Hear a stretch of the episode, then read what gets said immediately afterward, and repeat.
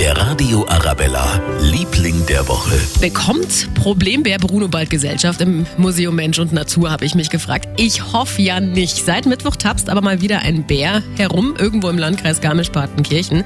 Ja, zumindest hat ihn da eine Wildtierkamera geknipst. Ja, der junge Bär ist auf der Suche nach einem Weibchen, hat uns Markus Erlwein vom LBV erklärt, aber das macht er wenigstens sehr unauffällig. Das ist also ganz normal für Braunbären, für Junge in dem Alter. Die streifen ganz weit umher und sind natürlich auf der Suche nach einem Weibchen. Das machen alle jungen Braunbären in dem Alter. Der stammt wahrscheinlich aus Südtirol. Da ist eine relativ größere Bärenpopulation und manchmal verschlägt auch welche zu uns. Und dieser Bär, muss man auch sagen, ist also so unauffällig, dass ihn in den drei Wochen niemand gesehen hat. Kein Problem, sondern ein Vorbildbär sozusagen. Wir bleiben da natürlich dran. Der Radio Arabella, Liebling der Woche.